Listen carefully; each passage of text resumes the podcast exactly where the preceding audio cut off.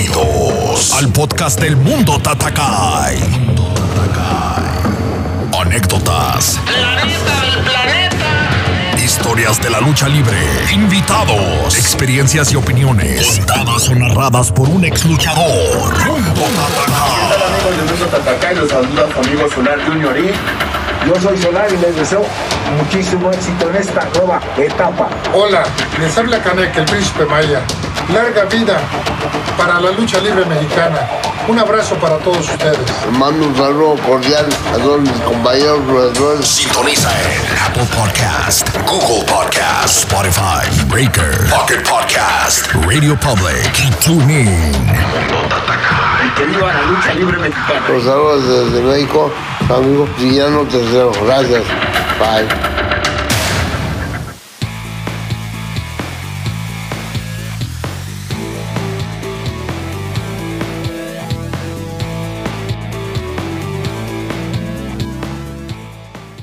Señores, señores, sean todos bienvenidos al mundo Tatakai, el mundo de la lucha libre. Y pues hoy tenemos un episodio muy bueno. Tenemos una muy buena entrevista con uno de los Demonio Brothers. Nada más y nada menos que con el hermano menor Akuma. El demonio Akuma estará aquí con nosotros acompañándonos. También estaremos hablando del reto Luchistoso. Por fin llegó a su finalidad. Acaba de terminar y ya tenemos un ganador.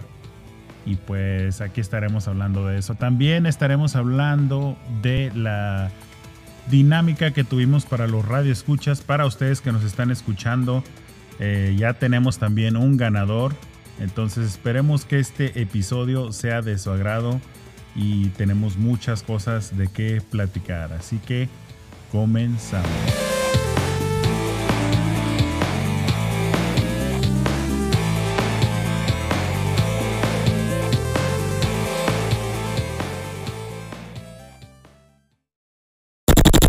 Eres coleccionista o simplemente quieres tener algo personalizado de tu luchador favorito, esta es tu oportunidad. Todo de lucha.com. Todo de lucha.com. Este es el sitio donde puedes obtener todos los artículos originales de tu luchador favorito: máscaras, playeras, sudaderas, monos de peluche, juguetes, asas y mucho más. Todos los artículos son firmados y dedicados con su respectivo video de saludo.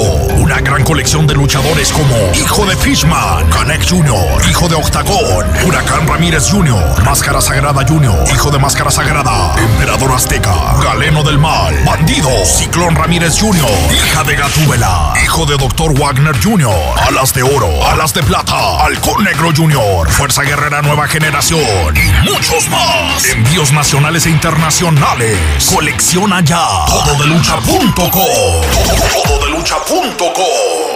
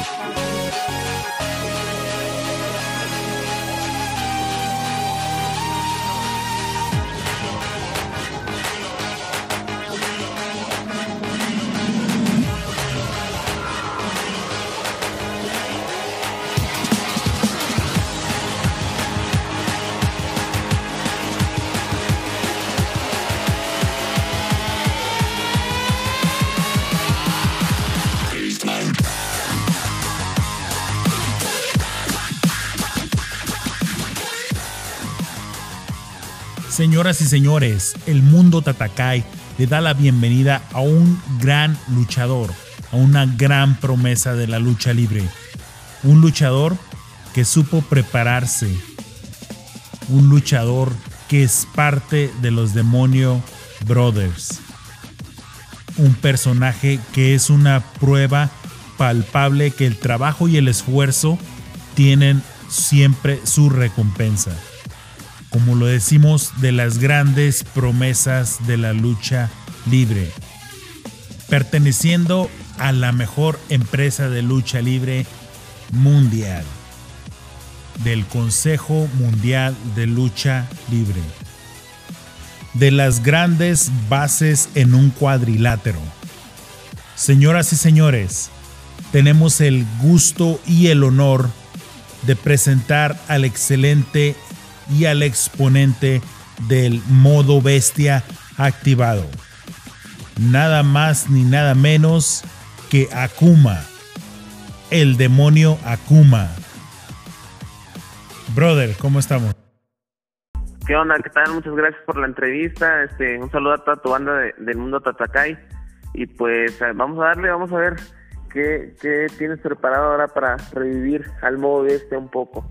Sí, claro que sí, brother. Pues primeramente, muchas gracias por estar aquí con nosotros. Muchas gracias por darnos un poquito de tu tiempo.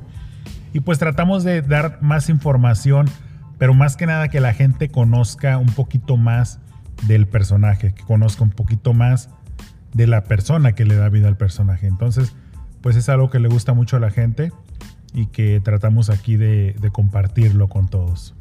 Este, sí, fíjate que, que hay mucha gente que tal vez no sabe el detrás de cada luchador. Siempre le he dicho, cada persona tiene una historia. Y pues yo creo que también es, es bueno y es algo diferente que le puedes ofrecer a la gente el ver de otra perspectiva el cómo ha trascendido la historia de cada luchador y pues qué mejor no ahorita con la tecnología, con el alcance que les puedes dar y no solamente este, digamos, nosotros que estamos acá en Ciudad de México, sino a varias partes del mundo. Entonces, es algo que se agradece y que los aficionados les ha, les ha gustado actualmente mucho más. Sí, pues sí, porque pues como lo decimos siempre, yo creo que a todos nos interesa más hoy en día eh, más historias o más información sobre cualquier personaje que sigamos, pero que venga de, de boca del personaje, pues mucho mejor y claro, pues ha estado funcionando muy bien por, por las redes, especialmente ahorita con el coronavirus y todo eso. Pero sí, sí, la, mucha gente, hasta detalles muy pequeños, ¿sí me entiendes? Mucha gente no sabe eh, que tú y Demus son hermanos. Aún todavía hay mucha gente que no sabe eso. Sí, fíjate que es un tema controversial, ya que este, la gente que nos ha llegado a ver, pues digamos, mi hermano es más chaparrito, yo soy más alto, muchos dicen que no somos hermanos porque este, hay muchas diferencias tal vez físicas, pero lo que la gente no sabe es que realmente somos medios hermanos de parte de padre y pues ahora que cada quien tiene su madre y, como le hemos dicho, si le mientan la madre a uno, pues ya es pedo personal. Entonces, somos medios hermanos, este, la verdad es de que nos llevamos bastante, bastante bien y pues más que nada ya traer un legado, aunque sea pequeño, pues ya es una gran diferencia para nosotros porque somos los que actualmente estamos este, en la lucha libre, estamos dentro de, todo eso, ¿no? Entonces dejar una marca, una huella ya con nuestra pequeña dinastía, creo que está dando mucho de qué hablar y qué mejor que la gente lo esté aceptando. Sí, claro que sí, brother. Bueno, pues yo también lo miro así. Y la primera pregunta que te quiero hacer es precisamente eso, de que tú, de que nos cuentes eh, para que la gente vea qué tan, qué tan buena relación llevas con tu hermano.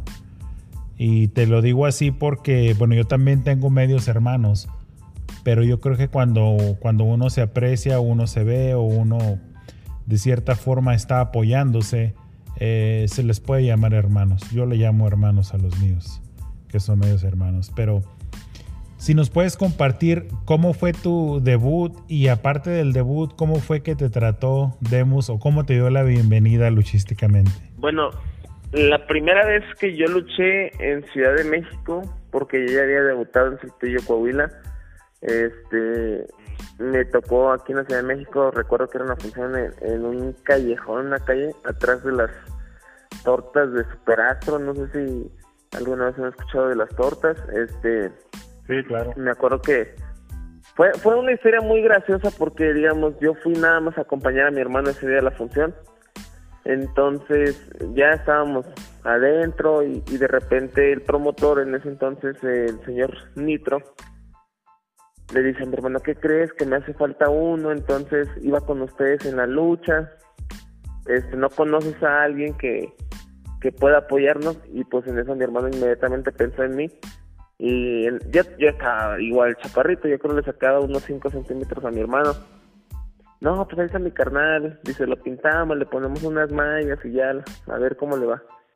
Me acuerdo que me anunciaron como el enano más grande del mundo, Gulliver, entonces ya así fue mi debut aquí en la Ciudad de México. Y, o sea, a lo mejor mucha gente dice, no, pues le tocó con su hermano, pues, tranquilo, no, no le va a hacer nada. ¿Cuál? O sea, mi sorpresa fue que hasta sangre, este, me sacó mi carnal. Este, yo creo que fue como que probar si realmente yo iba a servir para esto.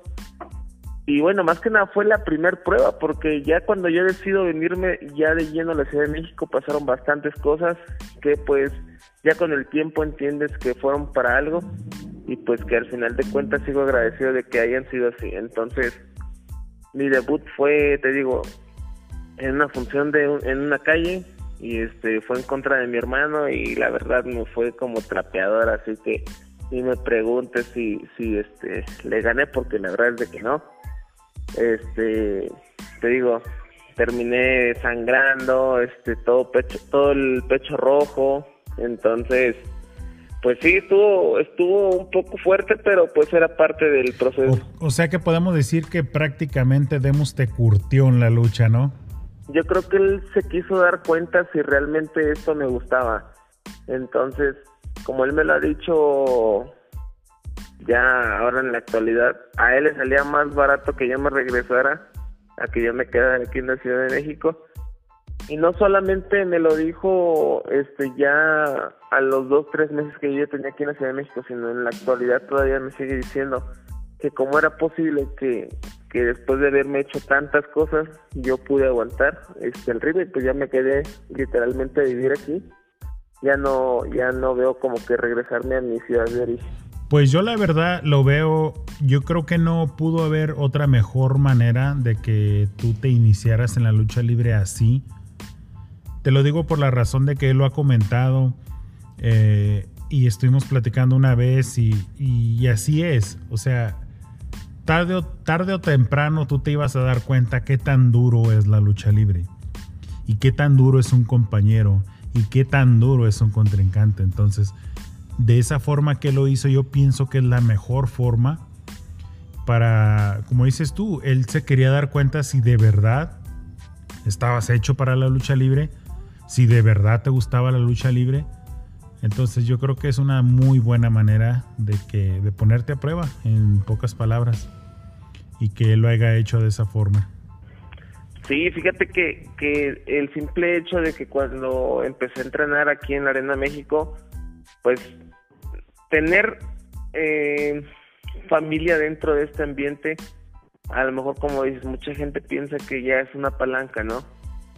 Pero al contrario, es una mayor responsabilidad, ya que en mi caso, al menos en mí, yo recuerdo que cuando llegábamos a entrenar, eh, o sea, mi hermano les decía a los profesores, cárguenle la mano, eh, no porque sea mi hermano, este, ahí se la lleven este, sedita, no, no, no, y cárguenle el guante, no, nada de que, ah, soy hermano de, de Damián o de Demus, no, no, no, él es uno más, y si le pueden cargar la mano, mucho mejor para mí, entonces, siempre, siempre fue muy exigente, tanto en el entrenamiento como en el entrenamiento de pesas, este, y pues yo creo que eso también te va forjando, ¿no? Te, va haciendo de un carácter del cual ya más adelante ya no te dejas de los demás.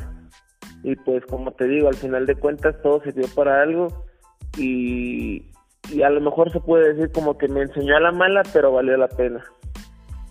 Sí, pues sí, y fíjate, ese es otro de los puntos que queremos tocar ahorita. Eh, por la razón de que, pues tú estás en una empresa, eh, para mi punto de vista, y siempre lo he dicho abiertamente, eh, para mi punto de vista, la mejor empresa de lucha libre que hay. Eh, hablo del Consejo Mundial de Lucha Libre. No deja de ser mi opinión, no deja de ser gustos. Como siempre lo he dicho, en otras empresas hay muy, muy buenos luchadores, hay luchadores muy buenos, pero hablando de una empresa completa, pues definitivamente el Consejo Mundial de Lucha Libre. Tú perteneces ahí. Una de las cosas que mucha gente tiene idea o que no sabe es de que ellos piensan de que toda la gente que está ahí en el Consejo Mundial es por palancas, la que debuta, hasta simplemente para debutar, si no tienes palancas conocidos o le caes bien a los programadores o, lo que sea, tienen esa idea de que así es. Y también me gustaría que compartieras un poquito de lo que de lo que tú hacías, lo que tú entrenabas, lo que a ti te costó para llegar ahí. Nada más para que la gente se dé una idea de que muchas veces no es como, como uno escucha los comentarios. Pues mira, yo desde el primer día que yo pisé la Ciudad de México, ese mismo día en la tarde me fui a entrenar escondidas junto con mi hermano en la arena. Entré de contrabando. Yo dije, ah, bueno, me acuerdo muy bien, era un día miércoles. Dije, bueno, los entrenamientos son de lunes a jueves. De aquí a lunes me adapto, este, me la llevo tranqui. ¿Cuál? La sorpresa fue que ese mismo día que llegué en la tarde, no, ¿no sabes que vienes a entrenar? O vámonos, órale, de una vez. No, pues a entrenar y el otro día tempranito te quiero aquí a las 8 de la mañana porque vas a entrenar y te vas a quedar a entrenar con tal, con tal profesor y en la tarde vas a regresar a entrenar. Dije, bueno, a lo mejor me está probando, ¿no? Porque este quiere ver con quién me logra acomodar o qué sé yo. ¿Cuál fue mi sorpresa? Que pasando las semanas o el tiempo, este, mi rutina era más o menos así la siguiente la que te voy a decir porque ya no me acuerdo muy bien del todo, pero ejemplo, a las 8 de la mañana yo entrenaba pesas con mi hermano de 8 a 10. Después de 10 y media a 11 y media entrenaba con el profesor Franco Colombo. De ahí yo tenía que salirme corriendo y agarrar una micro que me llevara a la arena Coliseo a entrenar de 12 a 2 de la tarde con el profesor Virus y este ya salía de entrenar, me iba a la casa de mi hermano a comer, este, a estar un rato ahí con él y pasear a sus perros. Entonces ya me decía, vete a descansar un rato. Lo primero que llegaba a hacer, en donde ya me quedaba a vivir, porque nunca vivimos juntos mi hermano y yo, este, era llegar y dormir. Entonces a las seis párate porque tienes que estar seis y media en la arena otra vez a entrenar pesas y después empezar la clase de, lucha con el profesor Tony Salazar a las siete y media, siete y media a nueve y media de la noche. Así era mi horario de lunes a jueves y los viernes solamente entrenaba en las mañanas de 8 a 10 de la mañana y este y descansaba prácticamente la mañana y la tarde porque en la tarde mucha gente no lo sabe yo regresaba a trabajar a las 6 de la tarde a la Arena México de seguridad, seguridad de los que están este, cuidando el ring y, y así que la gente pues no se ponga altanera, ¿no? Y al otro día, sábados y domingos, me paraba a las 7 de la mañana y me iba a trabajar de mesero a un restaurante de mariscos y salía a las seis y media, siete de la tarde, este, el tanto el sábado, domingo y otra vez el lunes a repetir lo mismo que te acabo de platicar. Así me lo aventé alrededor de un año, dos meses aproximadamente. Wow, pues eso es de lo que estamos hablando. O sea, literalmente tú a lo que ibas, ¿no? Y bien, pues bien disciplinado, porque se toma disciplina para hacer todo eso. Pues el orgullo, ¿no? Sacar la casa y, y el orgullo era lo que me levantaba, porque yo, imagínate, yo llegué a los 14 años a la Ciudad de México cumplí aquí mis 15 años, mis 15 primaveras. y este y pues nunca fue pretexto así como para tirar la toalla. Entonces yo siento que eso también a mi hermano le agradó cuando vio que, que traía ganas de echarle pues toda la carne al asador. Ya fue como que poco a poco se fue ablandando porque sí, o sea, los primeros, que te gusta? Cuatro cinco meses era súper estricto, sí, estricto, estricto de que si yo llegaba, no sé, 10, 20 minutos tarde a un entrenamiento, a él, quién sabe cómo le decían, pero le decían y ya era una regañiza. Y este, así yo tuviera diarrea, tuviera fiebre, tú tienes que estar entrenando, o sea, tú vas a comer, vas a desayunar, vas a comer, vas a cenar lucha libre, entonces yo no te quiero ver de huevón en tu casa y total, ¿no? Se da la oportunidad de que al año dos meses este hicieron unas pruebas internas aquí en Arena México y pues yo bajé y dije bueno pues prácticamente a mí nadie me invitó a la prueba eso sí te lo puedo decir pero yo me colé me colé ahí o sea me infiltré en la prueba y este y afortunadamente les gustó mi trabajo de ese momento que, que les mostré y fue así como no sé a los que serán siete meses después me dan la noticia de que ya voy a debutar dentro de, la empresa. Este, y recuerden que fue un 16, un 16 de septiembre. Y este y pues sí, ¿no? O sea, lo, lo esperado por fin pasó. Y me costó, la verdad me, me ha costado hasta la fecha. Y pues sigo vigente en la empresa, sigo, sigo vigente este, en el roster y pues ya poco a poco escalando peldaños. Sí, pues la verdad está muy buena tu experiencia yo creo que todos podemos aprender algo de ella. Eh, qué bueno que, fue de esa forma. Como te digo, hasta donde estás ahorita ha sido por méritos propios. Eh, a ti te ha costado, nada te han regalado. Y yo creo que fue lo mejor, porque tal vez si te hubieran ayudado a entrar o a debutar, eh, primero, bueno, para empezar, no hubieras tenido la preparación que tienes ahorita que principalmente pues es la que te hizo llegar hasta donde estás. Entonces, que te que hayas batallado todo eso, que hayas entrenado a ese ritmo por tanto tiempo, porque un año y algo es, sí es algo ya de tiempo. Hasta seis meses, o sea, es mucho a ese ritmo de trabajo, a ese ritmo de entrenar. Entonces, todo eso te fue sirviendo como muy buenas bases que tienes. Y, y tengo entendido que hoy, que es lunes, que es cuando se está estrenando el podcast. Igual lo van a escuchar después, pero hoy lunes 13 de julio es tu aniversario, ¿no? Es cuando llegas tú por primera vez a la Ciudad de México. Sí, exactamente. Este, digo, fue un miércoles 13 de julio, de hecho hasta lo tengo tatuado porque pues para mí es algo muy importante, una fecha significativa porque dejé todo, este, dejé amigos, dejé familia, dejé la comodidad de, un hogar, este, pues tal vez otro estilo de vida que ya tenía, entonces fue algo que revolucionó tanto mi vida como mi mentalidad, este, mi cuerpo cambió bastante, entonces pues prácticamente fue el cambio o una etapa donde empiezo a hacer cosas que nunca en mi vida, o al menos yo que, que me he puesto a pensar que alguien de mi edad o muy poca gente ha hecho este, irse a la aventura a una ciudad tan grande. Sí, pues sí, y fíjate, ese es otro de los puntos que quiero tocar, eh, de que tú vas y haces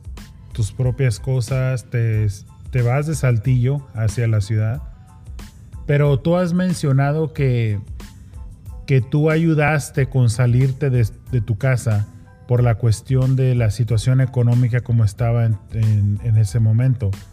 Si nos puedes explicar a qué te refieres con la situación o cómo estaba en ese entonces la situación. Pues fíjate que, que en ese momento este, cruzábamos por una etapa, pues sí, una racha económica muy mala.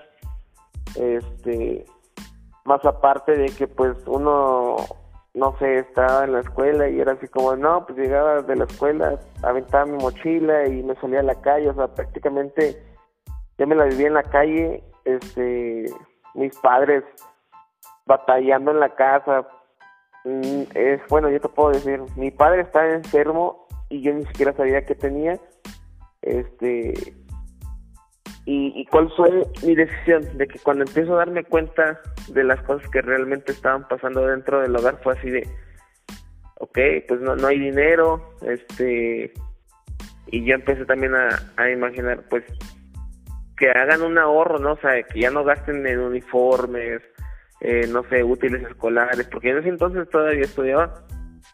De hecho iba a llegar ya iba a entrar a la preparatoria. Y este dije saben qué mejor yo me voy a, la Ciudad de México y así ya se evitan tanto de un gasto extra y pues se pueden este aliviar un poco las cosas, ¿no? ¿Cuál fue mi sorpresa cuando yo decido venirme a la Ciudad de México, este, no sé por qué mis padres tomaron como que un pequeño recelo o un sí, porque no no no creo que se fuera rencor, ya lo hemos platicado en alguna ocasión con ellos, bueno, yo este pues dice mi madre que, que sintieron como si yo hubiera traicionado a la familia, ¿no? Como que me fui por la puerta fácil, ¿no? De, ah, ya me voy, ya se bolas. Sí, como si dijeras, pues aquí hay problemas, pues mejor me voy. Ajá, entonces, este, no, o sea, yo lo vi por la manera en que dije, ok, si ya no hay una boca más que alimentar, pues a lo mejor se pueden aliviar las cosas, ¿no?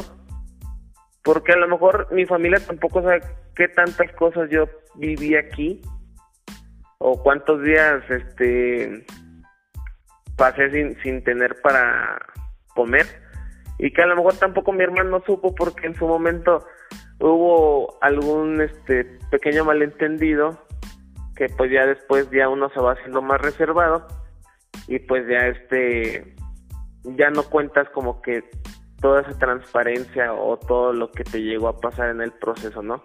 Es como te digo, cada luchador o cada persona tiene su historia este, yo lo hice por, por ese lado, el decidir venirme a la Ciudad de México por eso. Este, y afortunadamente ahorita a todos, a tanto a mis, a mis papás, a mis hermanas, este, les ha ido bastante bien. Y pues yo creo que ya, ya es un estilo de vida que yo ya no creo cambiar. Yo ya estoy en Ciudad de México, ya no creo irme de aquí y regresar a mi ciudad natal. Pero sí, ahora tengo bastante contacto con ellos, casi diario nos hablamos, hacemos videollamada, entonces este pues yo creo que ya las las ¿qué se puede decir? Pues como que los resentimientos de hace años ya ya se pudieron curar, por así decirlo. Ya como que las cosas ya se aclararon y este yo en alguna ocasión no sé si llegaron a ver un, un video igual que me hicieron de un reportaje, igual ahí expliqué el por qué este decidí venirme aquí a la Ciudad de México. Pero pues ya a estas alturas mis padres ya lo entienden, ya mi madre ya está más relajada, mis hermanas igual, entonces ya ahorita las cosas son bastante diferentes. Ya ellos tienen su estilo de vida y pues yo ya tengo el mío aquí. Sí, claro, y pues no sé cómo decirte, si se mejor como que me quito el sombrero o mis respetos o, o como directo, ¿no? ¿Qué producto de gallina tenías tú para tomar una decisión así? Porque sí, pues mucha gente puede decir, no, pues es que él se aventó, pero ni siquiera sabía lo que iba. Ese es el punto. Ni siquiera sabías a lo que ibas, pero tomar una decisión de decir, yo no puedo ayudar a mis, a mis padres y la mejor forma de ayudarlos es que ya no gasten en mí y tratar yo de buscarle por otro lado, pues la verdad es una, es una decisión muy madura a pesar de que tenías 14 años. No cualquiera piensa de esa manera a los 14 años. Pues sí, aparte, cuando yo les, yo les comento a mis padres, ¿saben qué? La verdad, pues, este, yo quiero ser luchador porque te digo, a lo mejor también mucha gente no lo sabe. A mí la lucha libre no me pasaba, o sea, me gustaba verla, pero más no así como para dedicarme a ella, sino hasta que vine aquí a la Ciudad de México, viví un aniversario y este y yo le dije a mi hermano, no manches, yo quiero trabajar aquí, yo quiero estar aquí en Arena México. Entonces regreso Saltillo porque yo vine de vacaciones en esa ocasión y ya fue cuando yo tenía en la mente así como de, ok, las cosas no están tan bien, este, pues ahí voy, ¿no? O sea, vámonos a Ciudad de México. Sinceramente no sabía ni a qué venía, con eso te digo todo pero ya al momento de, estar entrenando y todo me fui enamorando cada vez más de esto y este y, y yo creo que, que el aferrarme y lo que me sacó la casa y el orgullo fue el, el pensar, ok, dejé todo, dejé a mi familia, mi familia estaba mal, este, como para ya regresar y decir, no, siempre ya no hice nada, este, valió madres, pues como que tampoco se valía, ¿no? Porque... O no, o no aguanté, no me gustó, está muy pesado. Ajá, exactamente. Entonces, te repito, una ocasión, eh, yo recuerdo, me vine como con 700, 800 pesos. O sea, yo sentí que era, wow, bastante dinero. Pues no, ¿cuál fue mi sorpresa? Que que pues como dices, un niño inmaduro, 14 años, a lo mejor tuvo la, suficiente valentía de, venirse a, la aventura, mas no sabía ni administrar su dinero. ¿Qué pasa? A los 5 o 6 días se me acaba mi dinero. Este, mi hermano me da dinero para para alimentarme un fin de semana, por así decirlo. Y al día, día y medio, oye, ¿qué crees? Ya no tengo dinero. Me dice, no manches, si te di tanto. Y le digo, es que, ¿qué crees? Este, me compré unas películas, ahí todavía bien, este, cínico diciéndole, no, me compré unas películas. Y me dice mi hermano, pues, ¿sabes qué? Como hace sus películas, porque yo le di dinero para que se comprara comida, no películas. Y pues ya como que ese tipo de acciones te va cambiando la mentalidad, quieras o no. Y este, y pues sí, en alguna ocasión sí recuerdo que me quedé sin dinero literal para no tener ni para comer. Y este pero tampoco tiré la toalla así de no manches le voy a hablar a mis papás para que me den dinero o sea si yo sabía cómo estaba la situación pues dije tampoco quiero darles tanta lata a ellos sabiendo cómo están las cosas entonces pues ya fue así como de sabes qué el día que yo regrese a Saltillo yo voy o más bien yo quiero que la gente me vea hacia arriba y que digan, güey, ese vato está cabrón, o sea, es un niño que, que se fue y, la armó porque mucha gente, yo recuerdo que me decía, es que ¿qué te va? Este, no vas a hacer nada, o se rían de mí. Me decían, nada, sí está bien, está bien. Me decían Guchillo, sí está bien Guchillo, vete pues. Este, otros me decían, no, no te vayas, que vas a ir a sufrir allá, dice, estás bien chavo, mejor ponte a estudiar. Y gente que ni siquiera te, te hacían su vida, ya al momento de que regresas y se empiezan a enterar de que vas formando algo, ya empiezan a buscarte y este y es cuando tú también dices, oye, si antes ni siquiera me decías la vista, ni siquiera un saludo y ahora sí ya, porque ahí voy poco a poco, pues ya me buscas, ¿no? Pero eso es otro tema. Este, entonces yo decía, yo me decía a mí mismo, ok, el día que yo regrese a Saltillo, este, yo quiero que la gente me vea así hacia arriba y que digan, güey, la neta, ese güey está bien hecho y es un cabrón hecho y de hecho de que no se rajó. Entonces, eso era lo que yo yo me, me, mentalizaba para poder este lograr lo que quería.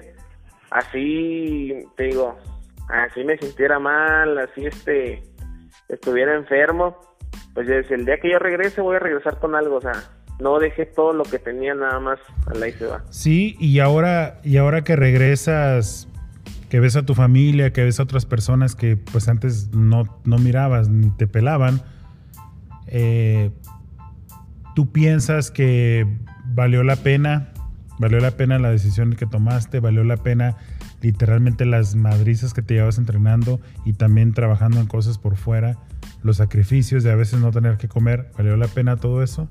Sí, la verdad es de que sí, yo siempre este lo he visto de esta manera que que pues todo el éxito lleva un proceso, ¿no? Entonces, digamos, hoy en día me da orgullo decir que a pesar de que mi familia eh, estuvo en las peores, ahorita sacó la casta, entonces pues prácticamente ya eso viene de familia, ellos pudieron, yo también pude, lo logramos y este pues me da orgullo, ¿no? Porque mis hermanas, a pesar de que pues no estaban en las mejores situaciones. Una de ellas ya terminó hasta su maestría, entonces estuvo becada bastante tiempo. Eh, yo creo que, que la familia que yo tengo siempre ha sido así como de retos. Mi carnal también tiene una historia muy controversial que no sé si les ha contado la vez que se fue de mojado a Estados Unidos y casi casi te muere porque ahí lo dejaron, lo dejó el coyote, o sea, tiene una historia muy, muy, muy extensa también él. Sí, fíjate que sí, sí nos contó algo, eh, me estaba comentando de cuando vino, que cuando pasó ilegalmente, que se perdió, lo dejaron ahí, batalló un montón y pues también después que tuve la oportunidad ya de regresar, pues ya con documentos y, y de turista y luego de trabajo, entonces pues todo a base de trabajo, porque pues sí estuvo muy difícil también que él se ganara un lugar. Sí, entonces, este, te digo, yo creo que mi familia en general somos alguien pues que saca la casta, ¿no? O sea, a lo mejor mi papá igual es lo que hemos platicado mucho de que nuestro padre afortunadamente siempre nos inculcó aprender a ganarnos una moneda y, nos ha funcionado bastante porque digamos ahorita en esta situación de la cuarentena creo que somos de los luchadores que más activos estamos. Y no solo me refiero a, a redes sociales y todo eso sino que pues seguimos generando de otras cosas porque sabemos hacer pues de lo que nos pongan nosotros sabemos hacerle no tenemos no le tenemos miedo a aprender. Entonces eso es algo que sí pues la verdad es algo que, se nota se puede ver. familia. y una pregunta que te quiero ahí hacer basado en tu experiencia luchísticamente hablando basado en que llevas literalmente muy poco tiempo y vas logrando mucho a tu corta edad y a tu corta carrera. Ahorita, en, ¿qué está en tu mente? ¿Qué es lo que espera Akuma de la lucha libre?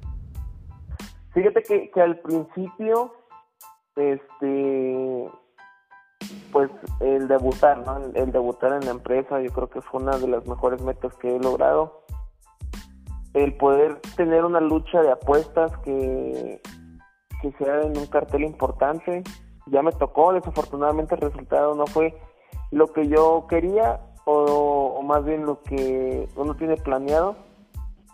Pero pues como lo he dicho siempre, yo creo que perdí, pero gané bastante, bastante. Entonces por algo pasan las cosas, siempre lo he dicho.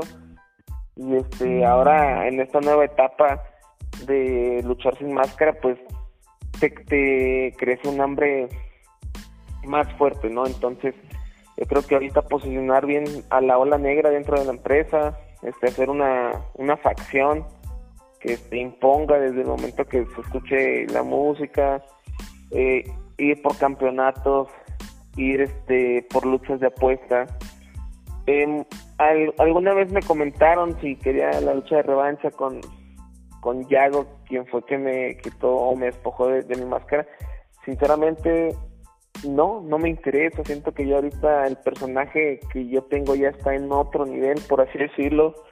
Siento que ya no, o sea, sería como que regresar y no soltar lo que ya pasó. Entonces, yo creo que ahorita es ver hacia adelante, junto con la ola negra, junto con mi carnal, como los Demonio Brothers en el circuito independiente, este, enfrentar a las mejores duplas junto con mi hermano, este, y pues ahora que regresemos todos a la normalidad y poder luchar, ¿por qué no llevar también a la ola negra al circuito independiente con las mejores facciones? Este, te repito, con mi hermano eh, enfrentar a las mejores duplas, ya sean los luchadores, este, los Muñoz, los traumas, o sea, que vean que, que también nosotros, aunque somos una dinastía pequeña, pues traemos con qué, ¿no? O sea, que los traemos bien puestos. Y este y dentro de la empresa pues despuntar y que nos den las oportunidades porque lo hemos dicho bastante. Escuela y talento lo tenemos lo que nos hace falta son oportunidades nada más yo creo que antes de esta cuarentena o de lo que está pasando ahorita teníamos una oportunidad en las manos bastante bastante grande que era eh, la participación en el torneo por el campeonato de parejas de la arena coliseo entonces yo creo que va regresando hay que retomarlo y por qué no eh, terminar y cerrar el año con esos campeonatos en la cintura. Ah, ok. Pues yo creo que, bueno, yo lo he platicado, de hecho lo platiqué con tu hermano y, y como siempre hablo aquí, no deja de ser más que mi opinión, pero yo siento que tú al perder la máscara eh, te benefició al ya no tener la máscara. Tu personaje se engrandeció, eh, brilló más, no, no tanto hablo, bueno, por tu físico también, ¿verdad? Pero no hablo por tu físico, sino hablo por tu cuerpo, pero la cara, o sea, tus expresiones, como que le dieron más, como que llenaron más el, personaje y a la vez transmites más hacia la gente y pues eso es lo importante, para estar en el gusto de la gente pues tienes que transmitir eso, eso. Y yo siento que tú al perder la máscara, pues fue, el, fue un plus para ti, fueron puntos buenos para ti dentro de tu imagen y todo. Y no sé, yo así lo miro, no sé si tú lo ves igual, pero a mí me da la impresión de que así pasó. Sí, fíjate que después de lo que pasó, mucha gente sí me lo comentó, ¿sabes qué? La neta estaba enjaulado en la máscara. Este, sí te, sí te puedo decir que eh, cada presentación que tengo eh, le agarro más afecto a mi nueva caracterización. Este, ¿por qué? Porque encontré algo que a lo mejor no sabía que, que, que tenía guardado, por así decirlo este, disfruto bastante, pero ahora disfruto muchísimo más lo que hago arriba del ring. Y la gente lo sabe y la gente no lo reconoce y creo que eso te alimenta tanto el pensamiento como el ego del personaje porque ya te puedo decir, a lo mejor fuera de la lucha o fuera del ring o de la arena me veo así súper tranquilo, mucha gente ya cuando me ve caracterizado dicen, neta eres tú, o sea, es que no te pareces, no, no creo que seas tú. Este, entonces yo creo que esa es la magia de la lucha libre, el poder sacar una personalidad que tal vez en la vida cotidiana no puedes tener, pero que al momento de, de caracterizarte, de ponerte las botas, ponerte las mallas, este, maqui este caracterizarte, maquillarte, perdón, que, salga esa chispa, ¿no? O sea, esa energía que uno trae guardado de toda la semana y que estés arriba del ring y de repente te estés dando en la madre con tu contrincante, estés en la esquina echándote también la cura con tu compañero, porque es algo que la gente se ha dado cuenta que cuando salgo con compañeros con los cuales me entiendo bastante, es una lucha espectacular porque aparte de hacer lo que nos apasiona, y que lo disfrutamos, lo hacemos con tanta alegría de que sabemos este qué movimientos hacer porque ya nos conocemos y eso también se le transmite a la gente. Entonces, el personaje ganó bastante, la gente cada vez lo reconoce más y qué mejor que, que les guste, ¿no? Entonces, pues yo creo que sí, mucha gente lo ha dicho y, y yo también ya lo reconozco. Tal vez la máscara sí me estaba estorbando. Sí, bueno, yo tengo, bueno, tengo más tiempo de, conocer a, tu hermano, a Demus, pero, pero yo era lo que estaba viendo y muchas veces eh, tratas de trabajar tu personaje, pero son muchas cosas en conjunto para que esto se dé, para que la gente responda. Y si tienes muy poco tiempo a comparación de, como siempre hablamos, ¿no? de otros personajes para hacer lo que estás haciendo, pero a tu poco tiempo, o sea, ya está respondiendo más la gente, ya tienes un campeonato que ganaste aquí en Denver. Como te digo, yo te, pues no te conocía bien, pero esa vez te vi así muy, muy poco. Y, pero muchas veces la gente no se fija en personajes que, que son buenos y que tal vez no tienen pues la difusión que tienen otros, ¿no? La, muchas veces la gente se enfrasca en, en personajes pues que tienen más televisión, que, que lo que sea, ¿no? Pero ya al momento de la gente estar viendo quién eres, qué es lo que estás haciendo, cómo estás desarrollando tu, lucha, cómo estás desarrollando tu personaje, pues ya es como llama la atención, ¿no? Y pues no, o sea, te digo, impone, impone, tu personaje impone, tu maquillaje impone. Y, no vamos a ir muy lejos, o sea, te digo porque para la gente que no sabe, este, hay una persona en Instagram que, hace filtros y, de hecho ya nos hicieron el de nosotros. Ahorita solamente estamos viendo lo de cómo ponerlo en nuestro perfil para que lo usen. Ya se puede usar. De hecho, les vamos a, vayan a nuestro, Instagram, ahí vamos a, estar poniendo cómo usarlo. Ya lo pueden usar desde, la, desde el perfil de la persona que los hace. Entonces, a, mi amigo Akuma le, le hicieron uno eh, con su maquillaje, obvio, que es el que él está usando en el chiste que subió cuando para el reto Luchistoso. Y, y la otra vez lo estábamos mirando, todos los que están ahí puestos de varios luchadores, y mi hijo estábamos poniéndole todos y todos se reía, le gustaban. Llega el de Akuma y le gustó. Y ya no quiso ponerse otro más que el de Akuma y el de Akuma. Y, y a él fue el que más le gustó. Y como, como decimos siempre, impone. Entonces, cositas como esos filtros, o sea, me imagino que tú te das cuenta de que, de que la máscara sí te estorbaba. De que el personaje como lo estás desarrollando, de que tu mismo maquillaje impone o transmite más en una lucha y hasta ni siquiera en una lucha, simplemente en una entrevista, simplemente en un video. Pero ese es el que a mi hijo más le gustó. Y si cada rato me dice que se lo ponga, y ponme el de Akuma, y pone el de Akuma. Sí, fíjate que, igual cuando salió lo del filtro, este, pues yo también estaba así ¿quién lo hizo? Porque, o sea, un amigo me llama y me dice, oye, este, te tengo una sorpresa, y digo, a ver, ¿qué onda? ¿Qué pasó? Y de repente me manda la imagen y le dije, oye, ¿cómo lo hiciste? Y ya me comencé a explicar y ya utilicé el filtro yo y lo posteé y no pensé que iba a tener este, pues, el impacto que tuvo, ¿no? O sea, porque bebés, este, niñas, niños, señores, señoras, este, gente de todas las edades lo andaba ocupando y me lo estaban mandando así a mis redes sociales. Y pues es una satisfacción que dice, bueno, estamos haciendo bien las cosas porque a la gente le gusta lo que estamos, este, pues produciendo, ¿no?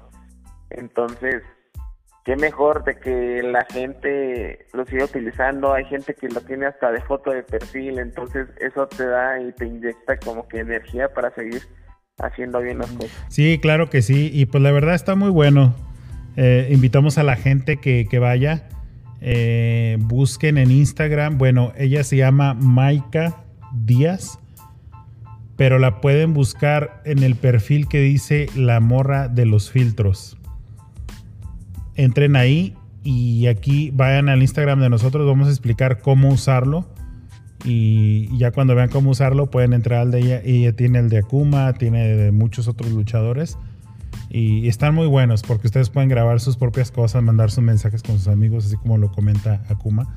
Y, está muy bueno, así que vayan. Eh, ya está el de Mundo Tatakai también ahí, como le decimos, ahorita estamos en el proceso para que eh, esté en nuestro perfil y la gente entre directamente al de nosotros y lo use. Pero ya pueden ir ahí, ya está el de nosotros también ahí incluido con los demás luchadores. Pero otra de las cosas que te quiero comentar o te quiero preguntar es, ya ahorita tú literalmente estás independizado, estás ya con un gran lugar en la lucha libre, estás haciendo lo que te gusta, estás cumpliendo tu sueño que era vivir de la lucha libre. Este, en este momento tú todavía piensas en, la persona que, que, obviamente no, o sea, no te guió, pero fue la persona que era fanática a la lucha, fue la persona que llevaba de niño a Demus a ver las luchas, a la persona que le gustaba tanto las luchas que tu papá también está en este, en este ámbito. Eh, ¿Tú todavía piensas en esa persona que es tu, tu abuela cuando luchas, cuando estás haciendo, cuando estás entrenando, todavía piensas en ella así? Fíjate que este te puedo decir que no, aunque me escuche mal, este desafortunadamente no tuve mucho tiempo de convivencia con mi abuela, ya que cuando mi papá se robó a mi mamá, se la llevó hasta Saltillo, Coahuila, entonces prácticamente toda mi vida me la pasé allá. Este, sí, la, sí recuerdo que nos llegó a visitar, yo estaba pequeño, entonces tengo así como que recuerdos muy, muy vagos. Este, cuando yo me vengo a la Ciudad de México, ella, ella vivía en paz descanse aquí en, en Toluca. Este, muy raro a la vez yo iba para allá, este, estaba muy enfocado yo en lo mío aquí en Ciudad de México. Entonces, yo siento que no se creó ese vínculo tan grande con, mi abuela, entonces no, no podría decir, o sea, sería mentirte el decir que pues pienso en ella, ¿no? Este, yo creo que aquí el es que no, sé cómo se puede decir, como que el soporte, no sé, o sea, quien realmente me metió bien a este deporte fue mi hermano, o sea, sí, mi padre me inculcó la lucha libre, no lo niego, pero no de la manera en que tal vez yo hubiera querido. De hecho, yo llegué hasta tener problemas con él de dejarnos de hablar por lo mismo de que él quería que entrenara lucha libre. Este, pero ya cuando lo decidió hacer de una manera profesional, quien estuvo ahí, este, pues fue mi hermano. En este caso, este, yo creo que él siempre va a ser esa persona que que me inculcó al 100% el amor a este deporte.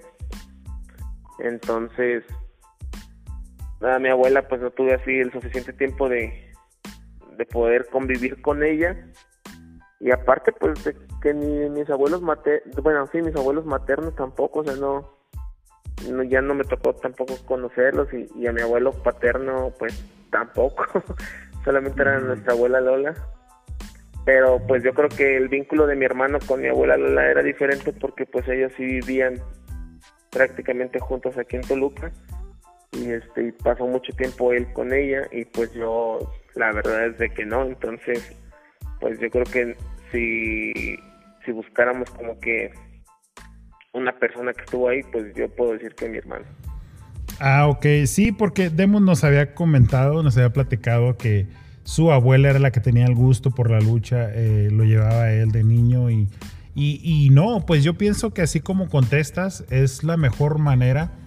Te digo porque pues así debe ser, ¿no? No hay por qué cambiarle para que se escuche bonito, para que no, o sea, las cosas como son, yo creo que pues es lo más claro, lo más decente, como dice mucha gente, y, y las situaciones pues son diferentes en todos lados, eh, en todas las familias, todos somos diferentes y todos tenemos nuestras cosas buenas y cosas no tan buenas en la familia, así que pues así debe de ser, ¿no?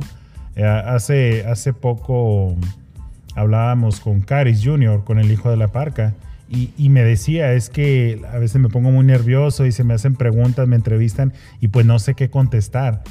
Y le comentaba yo, le digo, mira, pues lo mejor que puedes hacer es contestar lo más sincero que puedas, contestar lo que es, la verdad. Y, así te evitas de muchos problemas.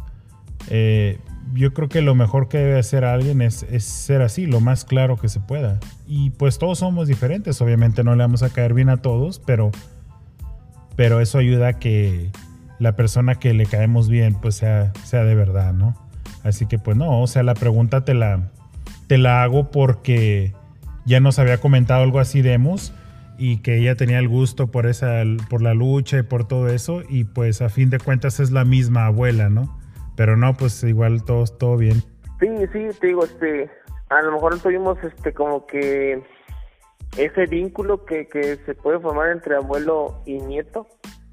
Digo, sí la conocí y, y la llegué a, la llegué a ver dos que tres veces que íbamos así con mi hermano o que mi papá, porque es mi papá, luego me hablaba, oye, a ver a tu abuela y pues era así como que más obligación, ¿no? O sea, siento que también fue culpa de mis padres porque pues es la verdad también el no el no este hacernos convivir más con nuestra familia no digamos ya es un tema muy muy interno este pero pues así como que yo me llevo muy bien con mis tíos de, de parte de mi papá o, o, de parte de mi mamá pues tampoco o sea porque nunca nos dieron así como que esa pauta de que ok, este tengan más convivencia con ellos o algo así entonces pues no o sea sí es este, un poco extraño en ese aspecto de mi familia. no, pues hablamos de que todos tenemos cosas así, yo creo, en la, en la familia y, no hay mejor forma de, contestar que, con lo que es más claro, ¿no? Lo más sincero es lo más decente, como se dice. Y para, para terminar, hablamos de que este año pues ya hay muchas cosas inseguras hablando de la lucha libre de eventos y de todo eso, pero, pero a futuro, en 10 años, ¿dónde te gustaría que estuviera Akuma? Pues principalmente lo que todos buscamos, el estrellato, el ser reconocido, el poder, eh, pues sí, como que viajar. A mí me encanta viajar y demostrar la lucha libre mexicana a donde quiera que voy este conquistar campeonatos, cabelleras, máscaras, hacer una facción, como te digo, grande, como las que eran de antes, no sé, los perros del mal, este la, la facción este de los ingobernables, o sea, una facción que deje huella en la historia de la lucha libre, creo que eso sería lo más grato y lo mejor que yo podría hacer para la lucha libre, el dejar este una facción de la cual después de esos 10 años que tú me dices la gente sigue hablando.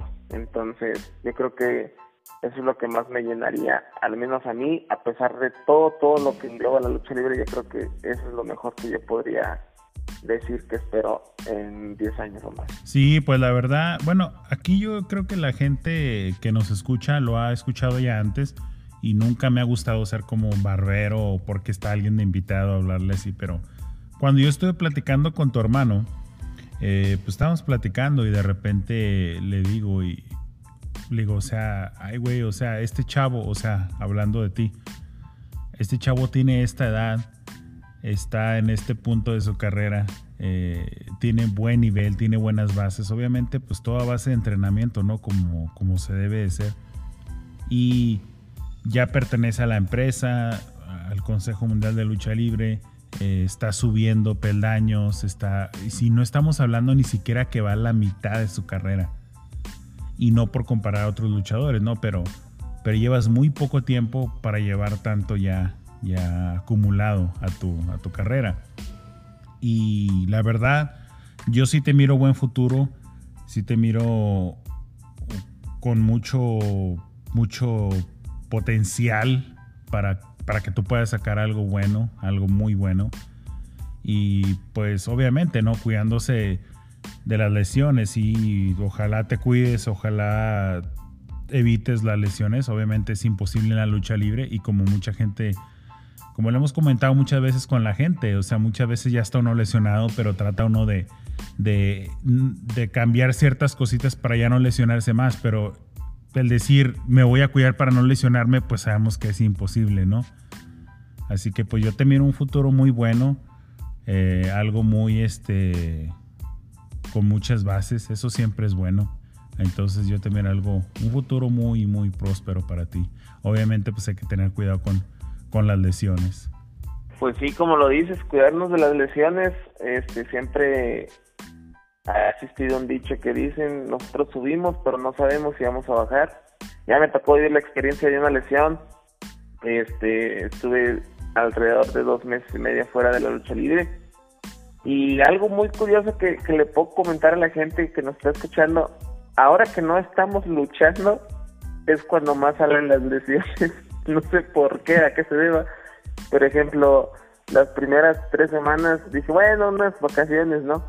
pero de repente, ay, la espalda, ay, las rodillas, ay, me duelen los hombros. Y es algo muy extraño porque en el momento que tenemos el ritmo de trabajo de estar luchando aquí, luchando allá, pues a veces las lesiones ni, ni te das cuenta de que andas lesionado. Y ahora que estamos descansando, así amigos, compañeros de aquí de, de la empresa y de afuera, igual me comentan lo mismo de que, oye, ahora es cuando siento más las lesiones, quién sabe a qué se deba pero sí tienes razón, o sea, el cuidarnos este es imposible porque al final de cuentas eh, un golpe nunca vas nunca vas a saber si, si vas a bajar del ring. Y entonces pues nosotros vamos a, a la aventura lo hacemos con amor con pasión y pues qué bueno que la gente lo disfrute. Entonces no se dejen llevar por esa ideología de que esto es un deporte de falsedad les digo, yo ya salí de una lesión y conozco gente que este, desafortunadamente sigue lesionada, pero pues aquí andamos cumpliendo como todo buen luchador. Sí, fíjate que a mí también me pasó así cuando ya me lesioné que paré de luchar. Digo, ahorita todo es parado por el coronavirus, ¿no? Pero cuando paré de luchar así me pasó. O sea, yo estaba lesionado de la columna y ya no estaba luchando y de repente como ya no estaba activo, eh, me empezaron a salir las, las lesiones. No que, no que me, salieron nuevas, sino que de repente, no sé, iba a la tienda, al supermercado o lo que sea y, y ahí andaba caminando y traía chor o algo. Y, de repente abría el refrigerador, no sé, dónde están los jugos, dónde está la leche. Abría el refrigerador y me dolía la rodilla. ¿Por qué me duele la rodilla? Y luego me acordaba, ah, pues sí, sí estoy lastimado esta rodilla de la rodilla izquierda. Y así y de repente, no sé, en la cama estaba acostado, no sé, se estaba uno estirando y de repente ya me dolía el hombro. pues yo creo que dormí mal. Y, y me acordaba, oh no, pues si tengo dislocado el hombro también me lo lastimé. Y, Y así me pasaba un montón de cosas, de, lesiones que ya me acordaba, ¿no? Volvían a salir. Y así es, pero yo creo que es porque ya no está uno activo físicamente como estabas en ese momento, porque ya se me habían olvidado. Digo, de repente sí los tubillos que, que en, una, en un vuelo o en un, a veces no sé, una pasada, unas tijeras, de repente cuando ya la caes con la rodilla, pues sí se acuerda uno, ¿no? Porque pues duele, más cuando ya estás lastimado, de que en una caída o algo te pegas en la rodilla y pues sí, sí te recuerda el dolor, ¿no? Pero, pero ya se me habían olvidado, hasta que paré de luchar empecé a acordar de todos porque me empezaban a doler. Pero sí, sí te entiendo en lo que, en lo que dices, que ahora que, que no estás luchando, pues están saliendo las, las lesiones. Pero queremos invitar a la gente que, que los siga a ustedes en su canal de YouTube, Los Demonio Brothers. Tienen buenos videos. A mí me divirtió, me divirtió mucho el de el Monkey McLean, que le andaban buscando novia y, y tiene muy buenos. Ahí de repente se agarran del chongo. Eh, no sé qué onda, qué va a pasar, si, si van a seguir con su canal juntos o cada quien va a hacer su canal. Invitamos a la gente que vaya y vea la historia que están pasando, que, que, lo que está pasando con el canal. Pero definitivamente los del Monkey McLean me dio mucha risa porque le estaban consiguiendo novia, entonces es muy bueno. Invitamos a la gente que lo vaya a ver. Él es una exclusiva, ¿eh? A toda la gente que nos está escuchando. Hay una chica que, este, que como acatar al Monkey McLean y pues ustedes que del odio al amor solo hay un paso y pues estamos viendo a ver si ese arroz se cose porque la verdad es de que los vemos muy tórtolos ahí. No, pues qué bien, brother. Ojalá, ojalá se le consiga el amor en, una de sus citas al Monkey McLean. Y de lo demás, pues esperemos, no sé qué la gente puede ir y opinar. Eh, no sé cuál sea la mejor, la mejor eh, respuesta, la mejor forma de trabajar para que tú sigas con tu canal y y el Demus con el de él, junto con el Herrero, que también ya es un personaje, así que la gente puede ir a ver quién es el Herrero, quién es el Monkey McLean. Pero, pues de todos modos están metiendo buen contenido. Ah, ojalá que sigan juntos y si no, pues cada quien haciendo su contenido, pero de que hay buen contenido ahí para que la gente vaya a ver, ahí hay. Así que invitamos a la gente que vaya a YouTube que agregue el canal de los Demonio Brothers por lo pronto. No sé si va a haber otro, pero está muy bueno. Y pues, brother, te queremos agradecer que hayas estado aquí con nosotros compartiendo un poco de tu historia, compartiendo un poco de, lo que te costó llegar a, donde estás ahorita. Esperemos que, que, tengas muy, muy buena suerte con las lesiones y que no estés tan lesionado. Y yo creo que es parte de, ¿no? Es, es parte de las bases y seguirse preparando. Como te digo, yo te veo un personaje muy bueno, te veo a ti que, que vas, vas muy bien, vas creciendo bien y esperemos que, que, así siga. Y pues que sigas también con tu carnal, eh, los Demonio Brothers que sigan en esa dupla, que sigan luchando, que sigan luchando contra otras duplas, hasta con otros tríos y, y va, va para bien, brother. Así que pues te agradecemos que hayas estado aquí con nosotros y esperamos también pronto verlos por acá los dos. Como te digo, conozco mucho a tu carnal, al Demus, y pues ojalá pronto sigan acá luchando los dos juntos en Denver.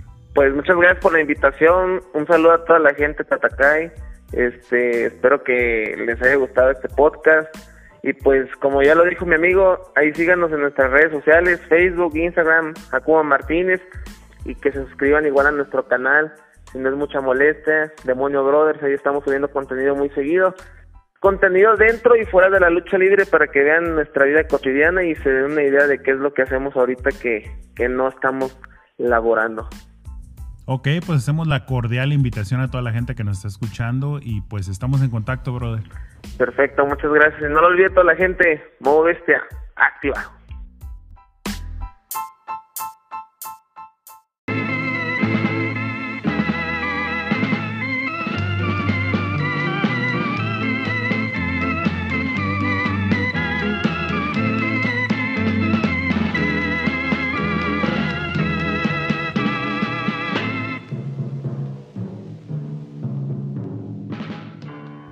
Bueno, señores, señores, como ya lo mencionamos, esperemos que este episodio haya sido de su agrado.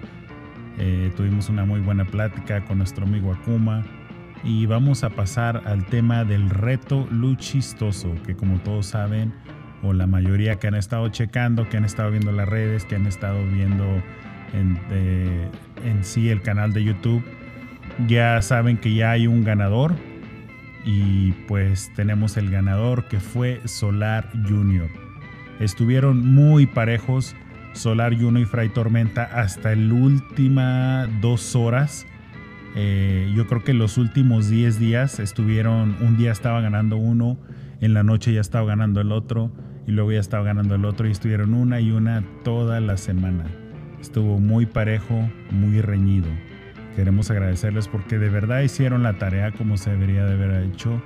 Eh, estuvieron compartiendo, estuvieron compartiendo el video, compartiendo el reto, entonces la gente les estuvo poniendo likes y de eso era de lo que se trataba, iba a ganar el que tuviera más likes.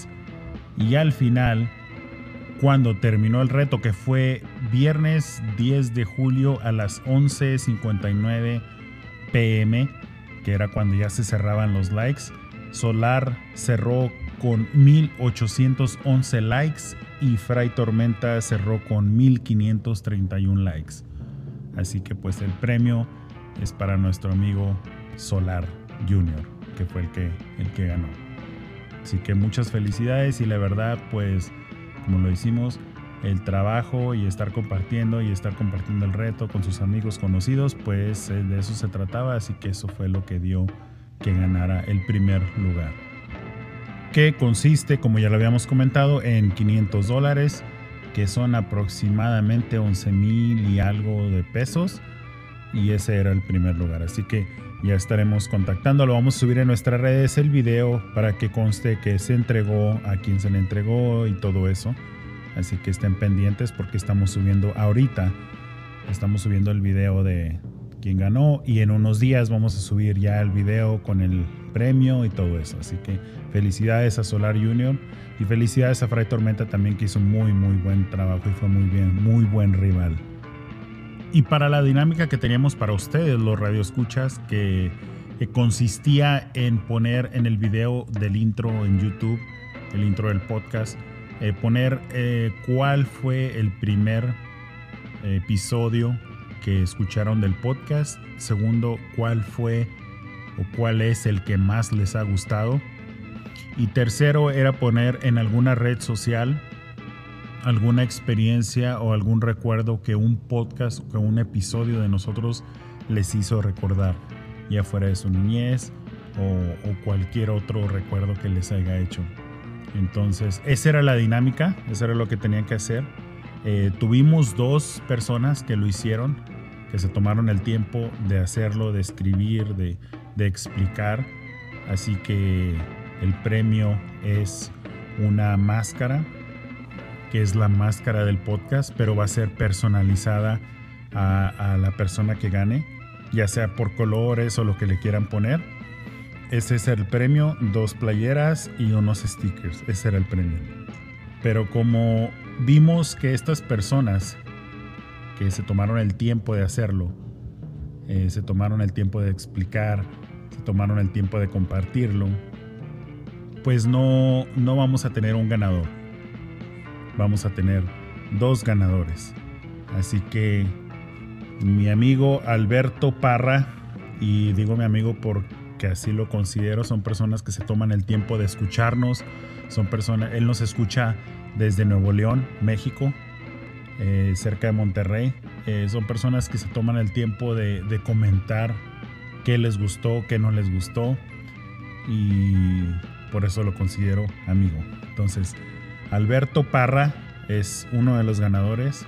El segundo ganador es Sol de Oro, que ya lo tuvimos en el podcast desde Ecuador, que también tiene una muy buena historia con, con los podcasts. Así que ellos dos son los ganadores de la máscara, las playeras y los stickers.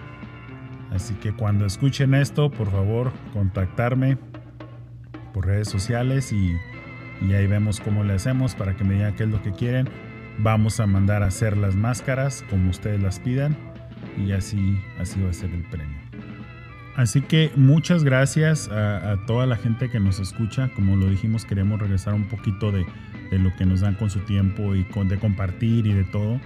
Así que muchas gracias a todos ustedes. Y también muchas gracias a todos los luchadores que participaron, que, fue como Solar, Señor Solar, eh, fue Fuerza Guerrera Nueva Generación, Emperador Azteca, Ciclón Ramírez, Zumbido, Shocker, Rafael Maya, Magnético, eh, Demus, Akuma, a nuestro invitado de hoy, pues también lo tuvimos ahí, Akuma, Akuma, que fue uno de los que más cortitos, el de Akuma, pero fue uno de los que más me hizo reír también. Así que, pues a todos, si se me pasó a alguno, pues ahí me disculpan, pero muchas gracias a todos por, por tomarse el tiempo de grabarlo, por tomarse el tiempo de mandarlo y de participar en en el reto. Así que pues esperemos que este episodio les haya gustado, haya sido de su agrado, eh, con todo lo que platicamos con nuestro invitado Akuma, eh, los resultados del reto luchistoso, el resultado de la, de la, dinámica que estamos haciendo para todos ustedes y esperamos que nos sigan escuchando a futuro. Tenemos muy grandes invitados, ya tenemos planes, esperemos que todo se dé con esto del coronavirus y pronto estemos haciéndolas en vivo. Así que pues muchas gracias a todos ustedes y, y esperemos que siempre, siempre sea de su agrado este podcast y todos los proyectos que tenemos a futuro. Estaremos subiendo más contenido a YouTube, así que también nos acompañen ahí en YouTube y esperemos que les guste. Como siempre nos despedimos, muchas gracias a todos ustedes y larga vida para la lucha libre mexicana.